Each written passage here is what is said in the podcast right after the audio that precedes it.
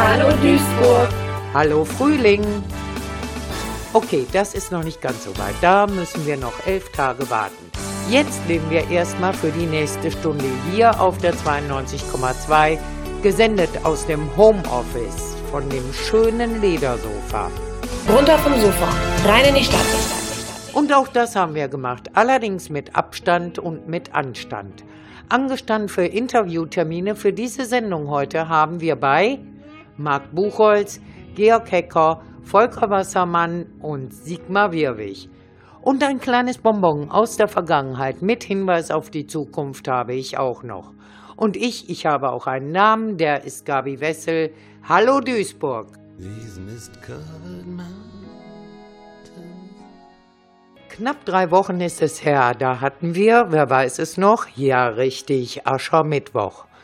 Nun ja, da der Rest des Karnevals wahrscheinlich an uns allen relativ spurlos vorbeigegangen ist, ist vermutlich auch der Aschermittwoch nicht ganz so traurig ausgefallen wie sonst bei so manchen Jecken. Und auch ich war nicht an Altweiberfastnacht im Mühlheimer Rathaus, um dem OB Mark Buchholz auf die Pelle zu rücken, sondern am Aschermittwoch. Denn an diesem Tag war der Duisburger 133 Tage im Amt des Oberbürgermeisters in Mülheim. Eine Fast-Schnapszahl. Aber auch Marc Buchholz war nicht wirklich in Schnapslaune. Der Karneval 2021 war ja allenorts sehr traurig. Nicht nur in Duisburg, auch in Mülheim, wie in allen Jecken, Hochburgen ja auch. Der Karneval verbindet mich mit Ausgelassenheit, mit Freude. Alles das, was wir, glaube ich, in diesen Tagen sehr vermissen. Und wer jetzt der Meinung ist, Oberbürgermeister seien doch generell eher Karnevalsmuffel, der kennt die gebürtigen Duisburger Oberbürgermeister nicht. Gerne wird in der fünften Jahreszeit gesungen, geprostet und geschunkelt. Als Hamburger Kind ist Marc Buchholz ja auch sozusagen in Europas Kinderkarnevalshochburg hineingeboren. Ja, meine Eltern sind damals mit mir und auch mit meinem Bruder zum Kinderkarnevalszug nach Hamburg gegangen. Und da habe ich Karneval ähm, ja, live erleben dürfen. Damals hieß es noch der größte Kinderkarnevalszug Europas. Ich weiß nicht, ob es heute noch stimmt. Und bis vor einem Jahr ist äh, unsere Tochter dort auch als Gardemariechen dann mitgelaufen. Ja, das ist eine, eine tolle Veranstaltung. Die Karnevalsgesellschaft Hamborn-Marxloh Rot-Weiß, Rot-Weiß Hamborn-Marxloh, so muss es heißen, war lange Zeit äh, unsere Heimat. Bezirksbürgermeister war Marc Buchholz im Duisburger Norden noch nicht. Aber ansonsten hat Marc Buchholz beruflich und politisch schon öfter über den Tellerrand hinausgeblickt. Ich war tatsächlich Vorsitzender der Jungen Union in Duisburg, habe dann mal für den Landtag kandidieren dürfen in Duisburg gegen Ralf Jäger, den späteren Innenminister. Das ist dann in Duisburg erwartungsgemäß nicht erfolgreich gewesen. Es war aber so, dass dann die Düsseldorfer CDU auf mich aufmerksam geworden ist und man hat mich gefragt, ob ich denn ins Rathaus nach Düsseldorf wechseln wollte. Damals war Joachim Erwin Oberbürgermeister in Düsseldorf. Ich habe fünf tolle Jahre dort im Rathaus als CDU-Fraktionsgeschäftsführer erleben dürfen, habe viele interessante Menschen kennengelernt und durfte mein Hobby, Politik, da dann zum Beruf machen und habe dann anschließend aus der Politik wiederum in die Verwaltung gewechselt, als ich dann 2005 beigeordneter Vertreter des Bürgermeisters in Kevela war. Dort bin ich 13 Jahre lang tätig gewesen als Schuljugend Sozial Sport Dezernent und bin dann eben am 14. Februar 2019 in Mülheim zum Beigeordneten auch für diese Bereiche ergänzt um Kultur und Gesundheit gewählt worden. Ja, und seit dem 7.10. 2020 bin ich nun Oberbürgermeister in Mülheim. Der gerade heute noch für ein paar Stunden 52-jährige Hamburger hat im Allgemeinen einen breit gespannten Heimatbegriff. Enge Grenzen gibt es im Kopf von Marc Buchholz nicht. Heimat ist für mich das Ruhrgebiet, weil die Stadtgrenzen sind fließend und ich glaube, bei vielen Themen kennt man die Stadtgrenzen auch nicht. Sei es, dass Eltern ihre Kinder stadtübergreifend in Schulen, in Kitas denn beispielsweise auch anmelden. Sei es, dass ich als Oberbürgermeister in Duisburg wohne und in Mülheim arbeite. Ich glaube, das Ruhrgebiet als solches ist für viele Menschen tatsächlich Heimat, unterschiedlichster Nation, unterschiedlichster Prägung. Wenn ich daran denke, dass auch ähm, aus meiner Familie es durchaus äh, Zugewanderte aus Ostpreußen gibt, ist das eine lange Tradition dass das Ruhrgebiet Menschen aufgenommen hat. Als traditionell kann man hier in den Ruhrgebietsstädten leider auch die roten Zahlen in den kommunalen Haushalten beschreiben. Da sind den Oberbürgermeistern sowohl in Duisburg als auch in Mülheim klare Grenzen gesetzt. Und was Sören Link in Duisburg seit nunmehr neun Jahren Kopfzerbrechen bereitet, hat bei Marc Buchholz in diesem Jahr Premiere. Hier ist natürlich, ich sage mal, in einer Stadt, die die höchsten Schulden hat, mit 2,1 Milliarden Euro, es so, dass ich im Moment natürlich keinen Preis gewinnen kann für den beliebtesten Oberbürgermeister, sondern es geht um Sparen, um Verzicht, es geht um Austarieren denn von Möglichkeiten, ohne Steuererhöhung durch die nächsten Etat zu kommen. Und ich hoffe, dass uns das gut gelingen wird. Dieser Hoffnung schließen wir uns an, auch im Sinne der Mühlheimer Bürgerinnen und Bürger natürlich. Und senden viel Erfolg und gutes Gelingen von Duisburg in die Nachbarstadt an der Ruhr. In Selbsthilfegruppen treffen sich zwar Laien, aber sind oft Experten der Betroffenheit, denn sie sind selbst betroffen von einer Krankheit. Selbsthilfegruppen gibt es vermutlich zu fast jedem Krankheitsbild, von A wie Alkoholabhängigkeit bis Z wie Zwangsneurosen. Allein für Duisburg sind im Selbsthilfenetz des Paritätischen über 200 Gruppen verzeichnet. Und seit Oktober letzten Jahres ist eine weitere Gruppe hinzugekommen. Die Gruppe psychosomatisch erkrankte Menschen nach Schadensereignissen. Ansehen kann man es den betroffenen Menschen nicht, denn es handelt sich ja dabei um Erkrankungen, die im Inneren stattfinden, also sozusagen in der Seele. Sie leiden unter Depressionen, Trauer oder einem Borderline-Syndrom.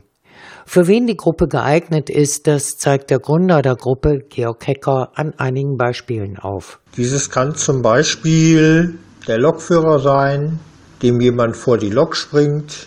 Dies kann gleichfalls ein Flugzeugabsturz sein, wo Menschen diesen Absturz beobachtet haben und sich dadurch schlecht fühlen oder Veränderungen merken.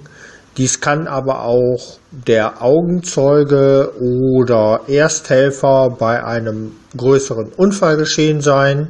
Dies kann auch das plötzliche Ableben eines nahestehenden Angehörigen sein, sowie aber auch eine plötzliche Diagnose, die die ganze Lebensplanung auf den Kopf stellt, gegebenenfalls das Leben selber sehr verkürzt. Das ist mit Schadensereignissen gemeint. Sinn und Zweck dieser Gruppe ist es einerseits, sich mit Betroffenen in ähnlichen Lagen über Erfahrungen und Problemen auszutauschen, aber auch sich an kleinen Erfolgen gemeinsam zu erfreuen. Denn für jeden, der eine psychosomatische Diagnose hat, ist es sehr schwer, in seinem Umfeld bei nicht erkrankten Menschen einerseits für sein Verhalten oder seine Erzählungen Verständnis zu finden. Andererseits soll es in diesem Kreis wesentlich leichter sein,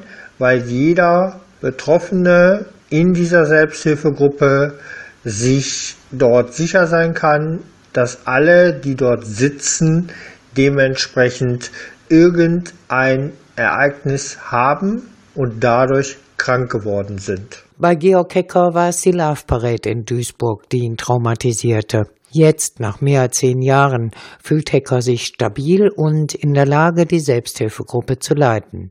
Dabei kann, darf und soll die Gruppe kein Ersatz für ärztliche oder therapeutische Hilfe sein. Nein, nein, sie soll für alle Betroffenen als zusätzliches Element dienen. Diese Gruppe soll dann auch noch medial verstärkt werden, zum Beispiel durch eine WhatsApp-Gruppe für Betroffene. Und gemeinsam werden dann weitere Ideen kreiert und Themenabende abgesprochen. Georg Hecker wünscht sich für die Gruppe, dass die Mitglieder nach den Treffen neue Kraft schöpfen können und sie Anstöße für den Heilungsprozess bekommen. Für sich persönlich wünscht Hecker sich das. Die künftigen Gruppenmitglieder, Betroffenen sich auch verstehen, dass es eine schöne, homogene Gruppe ist bei jedem Gruppentreff. Die Treffen sind regelmäßig jeweils dienstags von 17 bis 19 Uhr hier in der Duisburger Stadtmitte. Die genauen Kontaktdaten erfahren Sie von Georg Hecker per E-Mail. greghacker.aol.com oder per Telefon an die Selbsthilfe-Kontaktstelle Duisburg Frau Hoppermann unter 0203 60 99 041. Oder einfach mal nachschauen im schlauen Internet unter der Website des Paritätischen NRW oder unter www.selbsthilfenetz.de. Ich wünsche Georg Kecker und seiner Selbsthilfegruppe viel Erfolg. What's the time?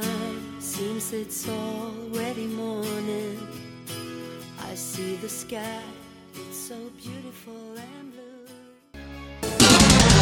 Sender Rio auf 92.2. Guten Abend, liebe Hörerinnen und Hörer. Wir schreiben Mittwoch, den 1. April 2015. Es ist der 25. Geburtstag des Sender Rio und der Tag, an dem wir für immer unsere Radioaktivitäten einstellen werden. In dieser unserer letzten Sendung wollen wir, möchte ich, aufklären über das. Sechs Jahre haben wir ihm gegeben. Sechs Jahre hat der Waller nicht mehr ins Mikrofon gesprochen. Aber am 1. April zum 31. Geburtstag von Radio Duisburg, da hören wir ihn wieder. Versprochen. Gleiche Welle, gleiche Stelle. Seid dabei, wenn Walter Lippert euch begrüßt. Hier ist er mal wieder, euer Waller, der alte Radioveterane vom Sender Rio. Sender Rio auf 92.2. Vom Sender Rio wird er auch berichten, aber auch von Heimat in der Sondersendung am 1. April aus dem Medienforum Duisburg. Heimat Made in Duisburg. Auch im nächsten Beitrag geht es von der Vergangenheit in die Aktualität. Vergangenheit, das ist der sympathische Roman von Sigmar Wirwig, der achte Rodin. Aktuell ist der akustische achte Rodin. Mehr dazu von Jürgen Hellwig. Als Paul Werner und sein Freund Manny Baumann in dem Nachlass eines ehemaligen Stahlarbeiters kramen. Ja, ja, ich weiß, das haben Sie vor gut einem Jahr bereits von mir gehört. Damals habe ich Ihnen den achten Rodin von Sigmar Wirwig schon einmal vorgestellt. Ich empfahl Ihnen dieses kleine Stückchen Ruhrgebietsliteratur wärmstens zum selber lesen. Und kaum ist ein Jahr vergangen, gibt's Neues zum achten Rodin. Sozusagen ein Update. Nun können Sie sich den Roman auch vorlesen lassen. Der achte Rodin von Sigmar Würwig ist als Hörbuch erschienen. Die wechselvolle und temporeiche Geschichte gründet auf einem im Nachlass eines ehemaligen Stahlarbeiters gefundenen Tagebucheintrag. August Thyssen sammelte Rodins. Er besaß insgesamt sieben, das Tagebuch jedoch behauptet, es seien acht. Und nach wie vor sind Paul Werner und Manny Baumann auf der Suche nach der ominösen achten von Auguste Rodin geschaffenen Skulptur, angeblich ehemals erworben von Augustissen. Diese Suche, die die beiden bis nach Frankreich und zurück an den Niederrhein führt, wird jetzt noch authentischer beschrieben. Nichts war okay. Seit einer gefühlten Stunde kurften sie schon im Kreis durch die überfüllte Pariser Innenstadt. Es gab kein Navi im Sprinter. Am meisten aber ärgerte sich Paul darüber, dass er gerade ebenso nebenbei erfahren hatte, dass Manny keinen Termin mit den Archivaren des Rodin-Museums vereinbart hatte. Er hatte ihr Kommen nicht einmal angekündigt. Nach einer weiteren Viertelstunde erreichten sie endlich das Rodin-Museum und fanden sogar auf Anhieb einen Parkplatz. Vor dem Museum gab es eine Menschenschlange, die nur sehr langsam vorankam. Nachdem sie sich eingereiht hatten, erkannten sie auch den Grund. Es gab akribische Sicherheitskontrollen, wie Paul sie bisher nur vom Check-in bei Flugreisen kannte.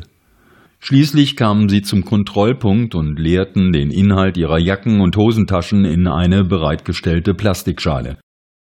Manny erntete ringsrum erstaunte und neugierige Blicke für seine Gazellenpfote. Nachdem sie die Kontrollen hinter sich gebracht hatten und ihre Hosengürtel wieder umgeschnallt hatten, sah Paul sich erst einmal um. Sie befanden sich im parkähnlichen Garten des Museums. Hier waren die berühmtesten Objekte Rodins aufgestellt. Der Denker, die Bürger von Calais und das Höllentor. Im Hintergrund leuchtete zwischen den Baumwipfeln die goldene Kuppel des Invalidendoms, grell in der Sonne. Das Museum selbst war in einem prachtvollen klassizistischen Gebäude untergebracht. Dieses Hotel war Anfang des letzten Jahrhunderts vor allem bei Künstlern beliebt, erklärte Manny. Jean Cocteau, Henri Matisse und auch Rainer Maria Rilke wohnten hier. Rilke ist es zu verdanken, dass Rodin auf das Haus aufmerksam wurde und es schließlich komplett mietete, um ein Atelier und einen Wohnsitz in Paris zu besitzen. Schön. Aber wie kommen wir jetzt an die Korrespondenz?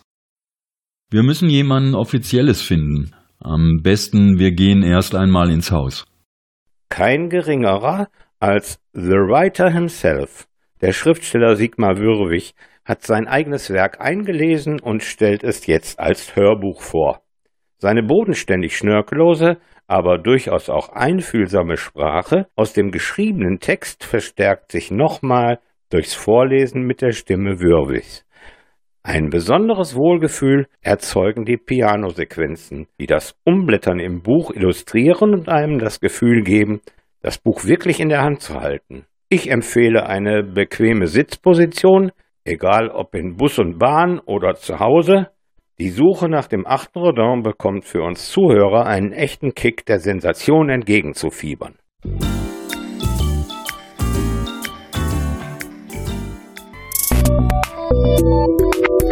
Business und Match. Ihr Podcast für eine attraktive Unternehmenskultur. Business und Match. Neue Ideen, neue Impulse aus Liebe zum Unternehmen. Podcast vom Kompetenzzentrum Frau und Beruf Niederrhein. In dem Podcast Business und Mensch sind ja schon über 20 Episoden erschienen. Wir berichten darin über Herausforderungen der modernen Arbeitswelt und über Menschen, die besondere Entscheidungen getroffen haben. Genau darüber sprechen wir heute mit Volker Wassermann. Sie sind IT-Experte und für mich sind Sie auch Experte in Sachen Vereinbarkeit von Familie und Beruf soll heißen, Sie führen Ihren Betrieb besonders familienfreundlich.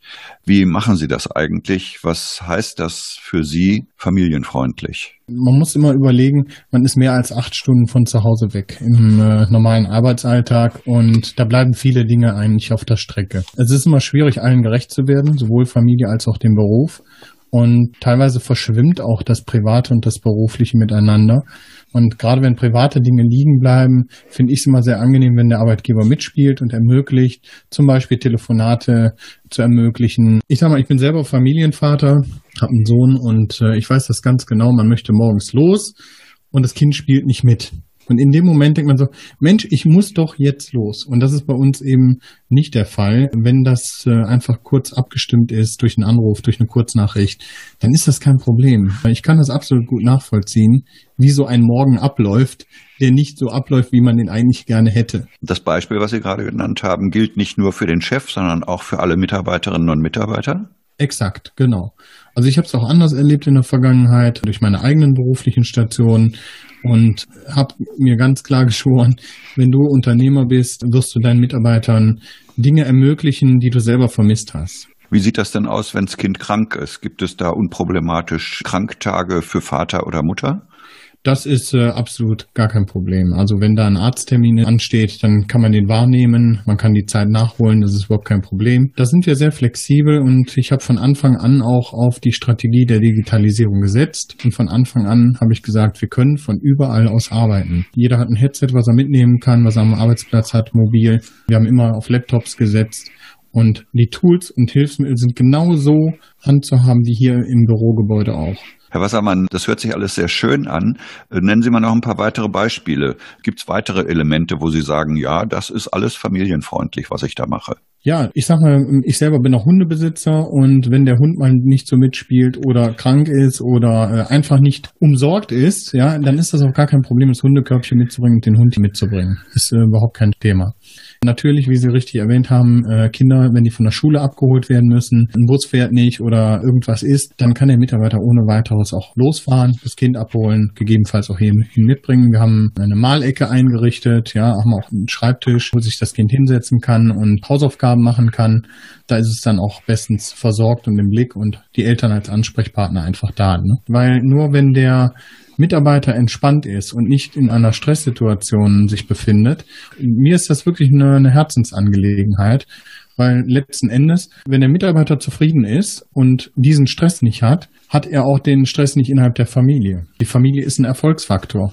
Verstehen Sie sich eher als Chef oder als Mitarbeiter oder als Kollege oder arbeiten Sie mit Ihren Mitarbeitern auf Augenhöhe oder gibt es Situationen, wo Sie sagen, nee Leute, pass mal auf, ich bin der Chef? Wir sind ein Team und ich verstehe mich als Teil des Ganzen, habe auch nie Probleme damit, wenn ein Mitarbeiter jetzt mal in einem Thema schlauer ist als ich. Das ist gut so. Ich möchte auch, dass der Mitarbeiter sich verändern kann. Auch das ist Familienfreundlichkeit, abhängig von seiner familiären Situation. Der Mitarbeiter muss nicht permanent an der gleichen Position sein. Wenn er sagt, hier liegt mir was nicht oder ich kann etwas nicht mit der Familie vereinbaren, dann ist das für mich okay. Dann finden wir da einen Weg. Wenn ich bei Ihnen arbeiten würde und ich hätte Urlaub, käme nach dem Urlaub wieder in die Firma und gehe an meinen Rechner und finde dann Mails vor, naja, je nachdem, wie lange ich Urlaub hatte, zwischen 400 und 600 E-Mails, die ich erstmal sozusagen rückwirkend bearbeiten muss. Das ist doch fürchterlich, oder? Genau, da sprechen Sie einen Punkt an, den ich genauso abgestellt habe. Bei uns ist das so, wir haben Abwesenheitsassistenten dann aktiv im Urlaub und dieser ist sinngemäß so gestaltet, dass da drin steht, Ihre Mail wurde gerade gelöscht. Bitte richten Sie Ihre Anfrage als Weiterleitung an eine Vertretungs-E-Mail-Adresse, die dann in dem Abwesenheitsassistenten benannt ist. Da ist auch eine Begründung drin. Ich befinde mich gerade im Urlaub, damit mich nach dem Urlaub kein E-Mail-Tsunami erreicht. Mails liegen bleiben bis dahin.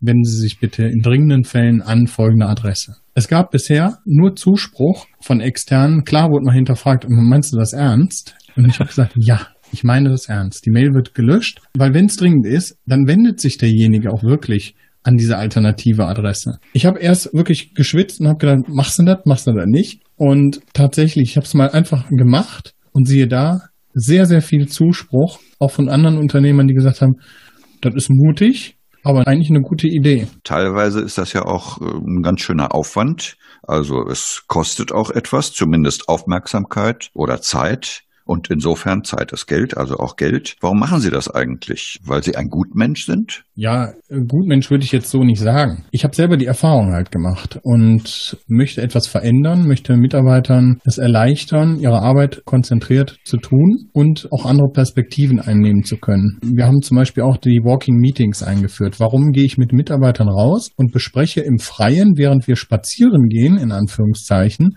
Dinge? Das gleiche auch, dass wir ein Dienstfahrrad haben haben, wo wir uns dann äh, im Frühjahr, Sommer, Herbst aufs Rad schwingen und während wir Fahrrad fahren, Dinge besprechen. Ist eine ganz andere Perspektive, gefällt irre gut, ist viel besser, als sich mit einer Tasse Kaffee an einen Schreibtisch oder an einen Besprechungstisch zu setzen. Das schafft Kreativität und, und eine gewisse Freiheit. Ja, natürlich kommt es dem Unternehmen zugute und wir sind auch attraktiv dadurch, weil wir moderne Arbeitsmittel haben, wir können Familie und Beruf vereinbaren, wir haben völlig offene Diskussionen und das fördert auch, dass man als Unternehmer von Mitarbeitern Infos bekommt, die ich sonst nicht bekommen würde. Und auch nicht den 9-to-5-Job.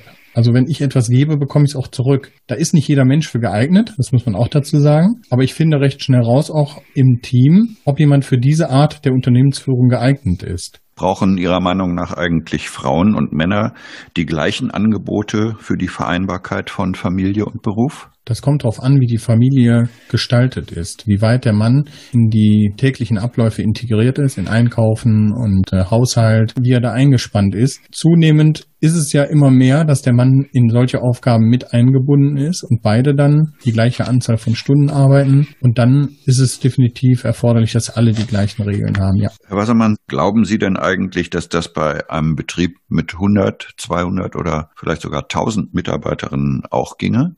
Das geht auf jeden Fall. Das ist für Unternehmen in, in einer größeren Anzahl von Mitarbeitern ist es sicherlich ein rechtlicher Aufwand, ein organisatorischer Aufwand. Ich würde nicht sagen, dass es einfacher ist. Ich glaube, in einer großen Konzernstruktur ist es erstmal aufwendiger. Prinzipiell sehe ich diese Möglichkeiten für jedes Unternehmen eigentlich gleich. Die Aufwände sind nur unterschiedlich. Aber machbar ist es aus meiner Sicht vom Einzelunternehmer bis zum Konzern. Jetzt muss ich aber mal nachfragen, wie Sie das eigentlich gelernt haben. Muss man das lernen, einen Betrieb familienfreundlich zu führen? Muss man dazu Fortbildungen besuchen oder wie geht das? Wie haben Sie das gelernt?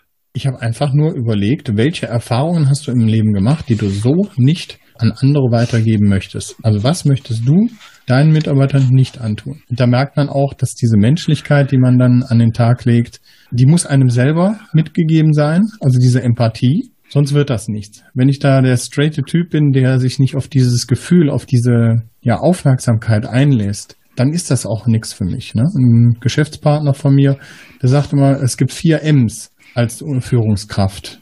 Man muss Menschen mögen.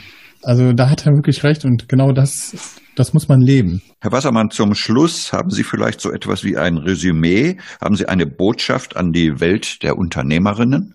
Ganz klar. Das Resümee aus meiner Sicht ist, dass die Familie ein Erfolgsfaktor und somit also ein wichtiger Faktor für das Leben natürlich, aber auch für den Erfolg im Beruf ist.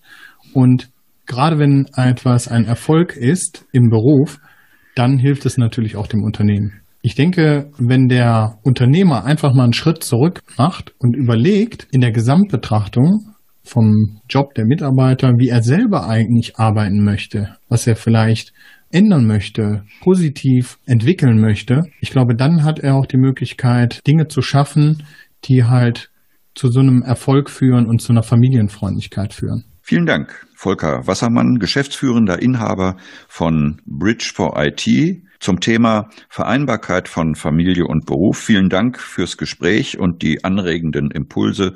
Mein Name ist Jürgen Miklei. Guten Tag. Business und Match. Ihr Podcast vom Kompetenzzentrum Frau und Beruf Niederrhein.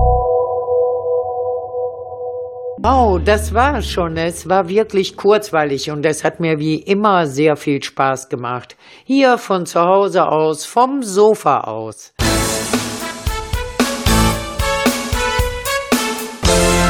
Runter vom Sofa, rein in die Stadt. Ja, das würde ich auch gerne machen und dann alle treffen, die an dieser Sendung beteiligt waren. Dieses Mal waren es Marc Buchholz, Georg Hecker, Jürgen Hellwig, Jürgen Miklei, Volker Wassermann und Sigmar Wirwig. Herzlichen Dank und liebe Grüße an euch. Ich freue mich, euch bald mal wiederzusehen. Wir hören uns spätestens am 1. April. Nein, das ist kein Scherz. Mit Walter Lippert. Bis dahin bleibt mir mit Abstand gesund. Ich bin Gabi Wessel und sage Tschüss.